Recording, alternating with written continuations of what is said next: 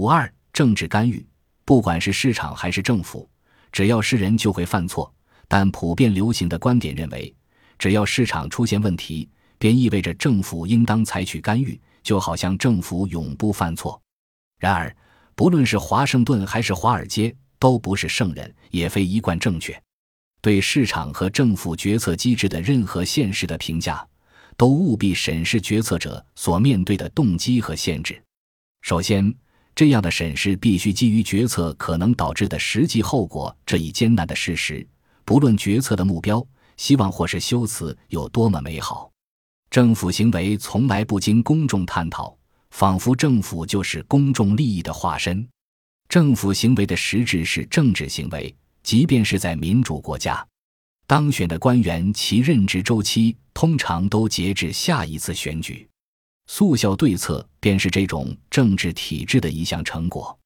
对于美国政坛来说，这也不是什么新鲜和特别的事情。回顾1776年亚当·斯密对大英帝国的写照，那些阴险狡诈的动物，俗称政治家或政客，他们的市政大厅完全被突发的波动的事务所左右。也就是说，政客们的速效对策几百年来一贯通行于大西洋两岸。许多急需政客们着手解决的难题。都是同样的政客或是其他政客之前速效对策所遗留的恶果，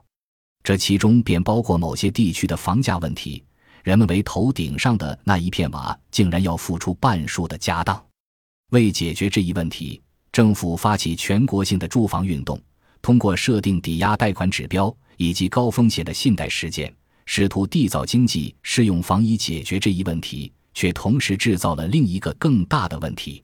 现在。这一面向全国的解决方案已然引发出一个更大的问题，而为解决这个更大的问题所提出的更新的解决方案，在今后仍然是越加庞大的问题。它需要一代人或是几代人来背负政客们缔造的一个庞大的债务，并且从此以后，亿万亿次将不绝于耳，以至于让人们丧失如同以往一样对它的庞大和危害的警觉。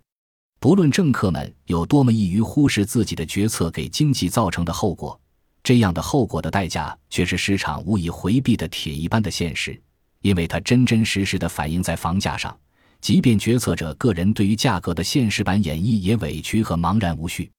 举个例子来说，一位摄影家希望购买一个长焦镜头，他想在同等质量和同等放大率的两个镜头中做出选择，他倾向于安装更容易的那一个。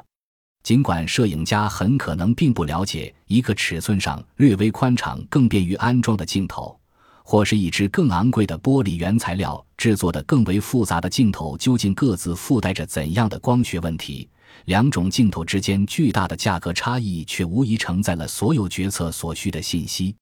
最终的决策将取决于摄影家自己的判断，在既定摄影题材的前提下。简便的安装究竟是否值得几百美元的额外付出？